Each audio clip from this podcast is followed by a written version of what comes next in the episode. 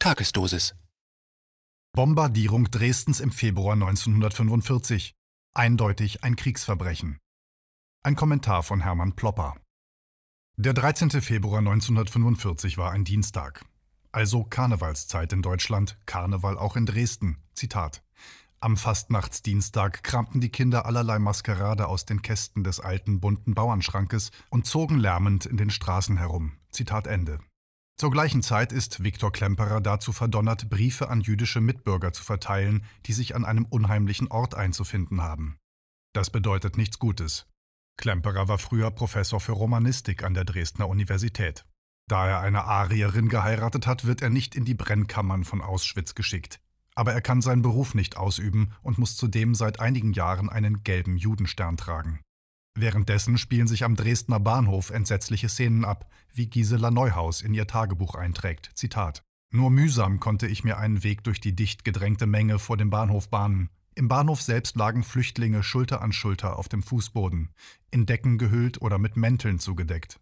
Säuglinge und kleine Kinder schrien. Die Mütter waren verzweifelt, viele weinten, einige schliefen mit angezogenen Knien auf der Seite liegend.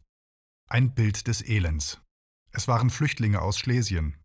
Viele Familien waren getrennt worden. Einige Mütter riefen laut den Namen ihrer Kinder in der Hoffnung, sie hier in den Menschenmassen auf dem Dresdner Hauptbahnhof wiederzufinden. Sie hatten Schreckliches erlebt. Zitat Ende. In wenigen Stunden werden die meisten dieser Unglücklichen verbrannt sein. Es ist Endzeit des Nazireiches. Die Rote Armee hat gerade die Weichsel überschritten und befindet sich auf dem Vormarsch auf Berlin. Breslau ist eingekesselt und die Nazischergen haben die Breslauer Bevölkerung rausgeschmissen aus Breslau und die Stadt zur Festung erklärt. Die Westalliierten sind längst ins Rheinland vorgerückt. Die deutsche Luftwaffe ist seit dem April 1944 bereits besiegt. Die Luftabwehr funktioniert kaum noch. Eigentlich liegt Deutschland offen wie ein Scheunentor und es bedarf eigentlich nur noch einiger größerer Scharmützel, um dem Naziterror den Todesstoß zu versetzen.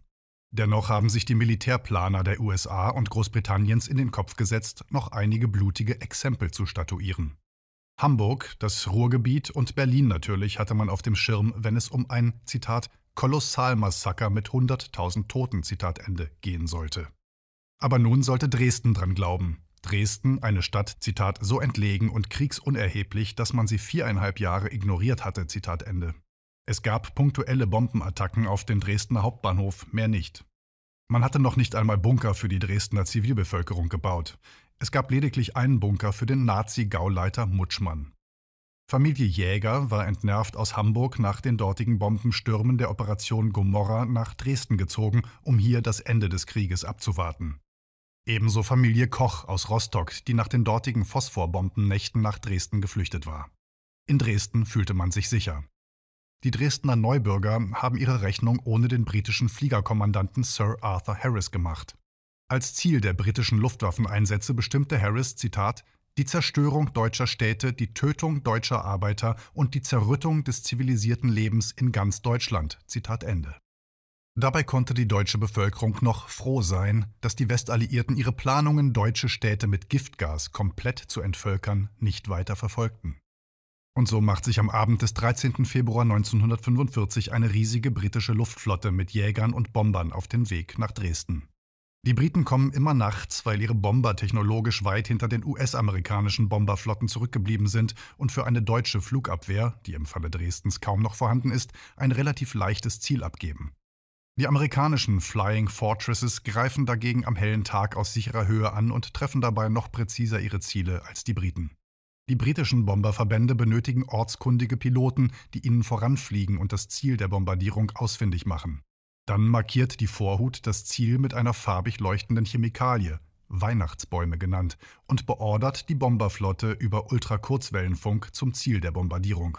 Nicht einmal diese UKW-Kommunikation können die Deutschen noch stören. Nun wird Dresden über zwei sogenannte Fächer flächendeckend bombardiert. Zwischen 22.03 Uhr und 22.28 Uhr erfolgt der Abwurf des ersten Bombenteppichs. Alles ist perfekt getaktet. Zitat. Massenvernichtung ist Millimeterarbeit. Sie käme nicht zustande, würden wahllos Bombentonnen auf einen Ort geladen. Das Feuer muss schneller sein als die Feuerwehr. Anders wird es kein Vernichtungsangriff, sondern ein Haufen von Brandstellen. Zitat Ende. Nach der Entwarnung kommen die hustenden Dresdner wieder aus ihren Kellern, in denen sie Schutz gesucht haben. Doch jetzt kommt der finale Stoß, nämlich ein erneuter Angriff ab 1.16 Uhr. Zitat. Attacke 1 jagt die Leute in den Schutz, Attacke 2 packt die den Schutz erlöst Verlassenden. Die Schutzwirkung von Kellern ist nach zwei Stunden verbraucht. Zitat Ende. Familie Koch aus Rostock hockt im Keller und sieht, wie sich das siedend heiße Phosphor zu ihnen herunterwälzt. Es gelingt ihnen, aus dem Keller und aus der Stadt zu fliehen.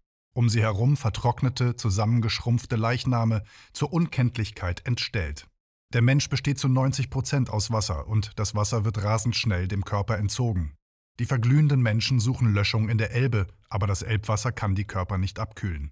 Ein Mann ist wahnsinnig geworden und trägt vier Puppen mit sich herum. Es ist seine mumifizierte Familie. Der Phosphorbrand verschont niemanden. Zitat.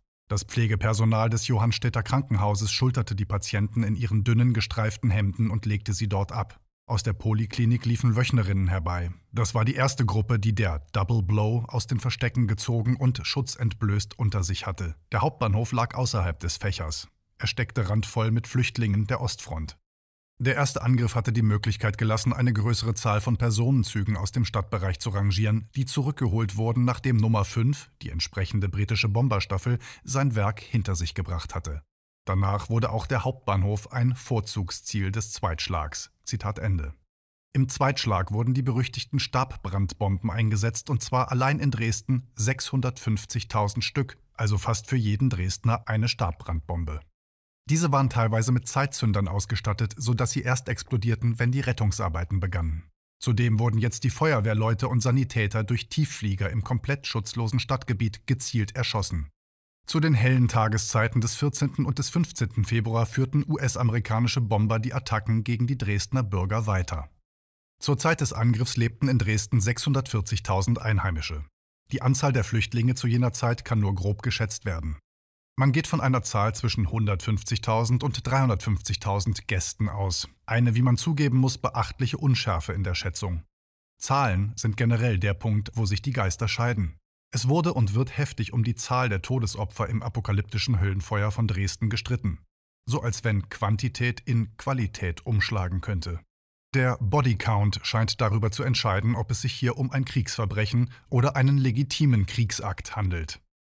In den 1960er Jahren waren Schätzungen von etwa 200.000 Todesopfern im ehemaligen Elbflorenz im Umlauf, und zwar im Mainstream durch das Hamburger Magazin Der Spiegel und durch Die Zeit. Allerdings erfuhr jene sechsstellige Zahl im Laufe der Jahrzehnte einen sozialen Abstieg und wurde nunmehr nur noch von Gruppierungen des rechten politischen Spektrums zum Vortrag gebracht. Um die unwürdige Auktion um die Toten von Dresden zu beenden, gründete der Dresdner Oberbürgermeister Ingolf Rossberg im Jahre 2004 eine Historikerkommission, die nun die exakten Zahlen ermitteln sollte. Das Ergebnis lag 2008 vor und man geht in dieser Studie von einer Opferzahl von 18.000 bis 25.000 Todesopfern aus. Das kann nicht wirklich überzeugen. Denn die Historiker setzen voraus, dass alle Opfer von der Polizei und den Rettungskräften exakt und in der Ruhe von Friedenszeiten identifiziert werden konnten. Es ist beim besten Willen nicht nachvollziehbar, dass in dem heillosen Chaos, das in Dresden bereits vor der Bombennacht geherrscht hatte, noch irgendjemand die Zeit und Muße gehabt haben könnte, eine gemächliche Leichenschau vorzunehmen und einen Abgleich mit eventuell noch nicht verkohlten Personalausweisen vorzunehmen. Die Menschen waren ja mit ihren persönlichen Ausweispapieren verbrannt. Sie waren gar nicht mehr als Individuen erkennbar. Tatsächlich wurden wegen der hohen Zahl von Toten regelrechte Massenscheiterhaufen errichtet und angezündet. Wer war zudem in der Lage, die Hunderttausende von Flüchtlingen zu identifizieren? Die andere Frage lautet, warum wurde Dresden dem Erdboden gleichgemacht, obwohl das Kriegsende nur noch eine Frage von wenigen Monaten war? Hierauf gibt aktuell ein junger Historiker im Berliner Tagesspiegel Antwort. Dresden sei durchaus im militärischen Sinne außerordentlich relevant gewesen. Dresden habe eine große Bedeutung als militärischer Knotenpunkt gehabt. Kriegswichtige Rüstungsindustrie hätte sich hier befunden. Dresden sei als letzte Festung der Nazis vorgesehen gewesen und darum habe die Auslöschung Dresdens den Krieg enorm verkürzt. Der junge Mann beruft sich offenkundig auf einen Aufsatz des Militärhistorikers Rolf-Dieter Müller in dem bereits erwähnten Sammelband der Historikerkommission. Müller widerlegt die Behauptung von der militärischen Bedeutung Dresdens für die Endphase des Zweiten Weltkrieges eigentlich eher, als dass er diese These wirklich erhärtet. Am 1. Januar 1945 hatten die Nazis Dresden zum Zitat Festungsbereich Zitat Ende erklärt. Das heißt, dass man die Dresdner Bürger, wie dann in Breslau geschehen, einfach aus ihrer eigenen Stadt jagt und im Fall einer sowjetischen Invasion einen zermürbenden Häuserkampf angezettelt hätte, also eine Retourkutsche für Stalingrad. Wer diesen Häuserkampf auf deutscher Seite hätte führen sollen, bleibt allerdings unklar. Mit einer SS-Division hatte gerade die letzte ernstzunehmende nazideutsche Streitkraft den Raum Dresden in Richtung Österreich verlassen. Dresden war stattdessen überfüllt mit, Zitat, Soldaten, Genesenden, Dienstreisenden etc., so dass die Unterbringungsmöglichkeiten in Kasernen, Schulen und Turnhallen nicht ausreichten. Zitat Ende. Ansonsten das notorisch im Nazireich schon zu Friedenszeiten vorherrschende Kompetenzwirrwarr. Denn der Festungsbereich Dresden, Zitat, verfügte noch nicht einmal über eigene Fahrzeuge und blieb darauf angewiesen, seinen Materialforderungen im Dschungel der Zuständigkeiten Gehör zu verschaffen. Zitat Ende. Was hätte sich denn noch groß von Dresden aus an nazideutscher Erhebung entfalten können? Längst machten sich die Nazi- und SS-Bonzen bereit für den Absprung nach Südamerika, und schon im August 1944 hatte die Nazi-Führung die deutsche Wirtschaft angewiesen, schleunigst ihr Geld über die Basler Bank für internationalen Zahlungsausgleich ins sichere Ausland zu transferieren. Der Krieg war doch aus Sicht der Nazis längst gelaufen. Was sollten wohl die Fußkranken und Zitat genesenden Zitat Ende Volkssturmeinheiten aus Dresden noch wenden? Wie hätte denn diese Laienspielschar den Krieg noch künstlich verlängern können? Sie hätten gegen die gut eingespielten ukrainischen Abteilungen der Roten Armee noch nicht einmal Sparringspartner abgegeben. Es bleibt dabei, der Angriff auf Dresden war militärstrategisch absolut sinnlos. Auf jemanden einzutreten, der schon am Boden liegt, ist unanständig, um es einmal in der Logik des Schulhofes zu formulieren. Bleibt abschließend noch die Frage zu klären, befand sich die Brandvernichtung Dresdens im Einklang mit geltendem Völkerrecht, Kriegsrecht oder mit was auch immer für einem Rechtssystem? Hilfreich ist hier der Aufsatz eines Wissenschaftlers der elitären Washingtoner Georgetown-Universität. Eric Langenbacher betrachtet das Ausmaß der alliierten Bombardierungen für das gesamte Deutsche Reich. Insgesamt ergossen sich 2,7 Millionen Tonnen Bomben über Deutschland im Zweiten Weltkrieg. 3,6 Millionen Wohnungen wurden verwüstet, wodurch 7,5 Millionen Menschen obdachlos wurden. Unter den Bombenopfern waren Frauen, Kinder und ältere Menschen deutlich überrepräsentiert. Wie schon gesagt, die härtesten Tritte, als Deutschland bereits am Boden lag. 72 Prozent aller von US-Bombern auf Deutschland gestreute Bomben wurden in den letzten zehn Monaten des Krieges verabreicht und der nach dem Krieg erstellte Bombardierungsbericht der USA, United States Bombing Survey, stellt fest, dass die Bombardierungen sich vornehmlich gegen kriegsunwichtige Branchen richtete, nämlich gegen Konsumgüterindustrie, was in jenen kargen Zeiten nur heißen konnte, die Versorgung der Bevölkerung mit Nahrung und Bekleidung. Das heißt, nicht die Waffenschmieden wurden in erster Linie von den Bombenteppichen niedergestreckt, sondern jene Bereiche, die für das akute Überleben der unbeteiligten Zivilbevölkerung unerlässlich waren. Mit anderen Worten, die normale Bevölkerung wurde existenziell massiv bedroht. Ärzte, Feuerwehrleute und Sanitäter wurden von Tieffliegern niedergestreckt, aber auch einfache Bürger wurden Ziele militärisch sinnloser Attacken. Ein lustiges, alliiertes Tontaubenschießen auf unbescholtene Bürger sozusagen. Auf alte, kranke, Frauen, Hitlerpimpfe. Die Genfer Konvention von 1864 verbot eindeutig Angriffe auf feindliche medizinische Einrichtungen. Die Haager Konvention von 1907 besagt unmissverständlich in Artikel 23, Zitat, das Luftbombardement, das zum Zweck hat, die Zivilbevölkerung zu terrorisieren oder das Privateigentum, das keinen militärischen Charakter hat, zu zerstören oder zu beschädigen oder Nichtkombattanten zu verletzen, ist verboten. Zitat Ende. Artikel 25 verurteilt den Angriff auf nicht verteidigte Städte, Dörfer und Gebäude. Die Haager Konvention wurde nie vollständig ratifiziert, setzte aber schon Maßstäbe. Dass das eigene Terrorbombardement gegen Deutschland nicht rechtens war, wussten die Ankläger beim Nürnberger Kriegsverbrechertribunal ganz genau. Die infamen Bombenangriffe der Nazis gegen Guernica, London, Coventry, Warschau oder Minsk wurden als Anklagepunkte nicht aufgenommen. Denn das wäre ein Bumerang geworden gegen die Westmächte. So gab der Chefankläger der USA, Robert H. Jackson, unverblümt zu Protokoll, Zitat, dieses Thema wäre einer Aufforderung zur Erhebung von Gegenbeschuldigungen gleichgekommen, die in dem Prozess nicht nützlich gewesen wären. Zitat Ende. Doch soll uns das nicht davon abhalten, einen entscheidenden Anklagepunkt des Nürnberger Kriegsverbrechertribunals gegen den Naziterror an dieser Stelle anzuführen.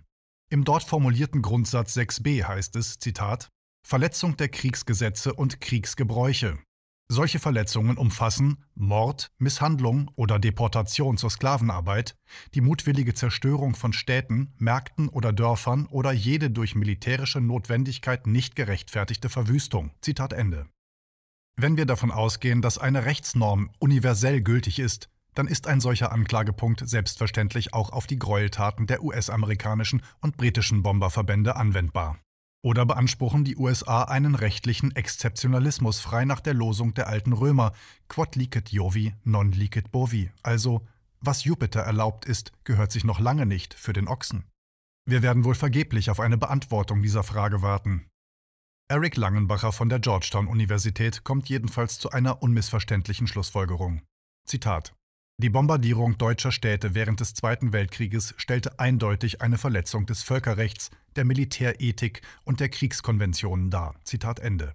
Nun ist aus unserer Sicht eine Zitat Militärethik Zitat Ende ein Widerspruch in sich. Und auch die Kriegskonvention ist ein Kodex, an den sich niemand hält. Papier ist geduldig. Die Zeiten des galanten, feudalen Kabinettskrieges sind nämlich schon lange vorbei. Wir leben im Zeitalter des totalen Krieges der industriellen Vernichtung von Gütern und Menschen. Was Dresden angetan wurde, wird heute Bagdad, Kabul oder dem Jemen angetan.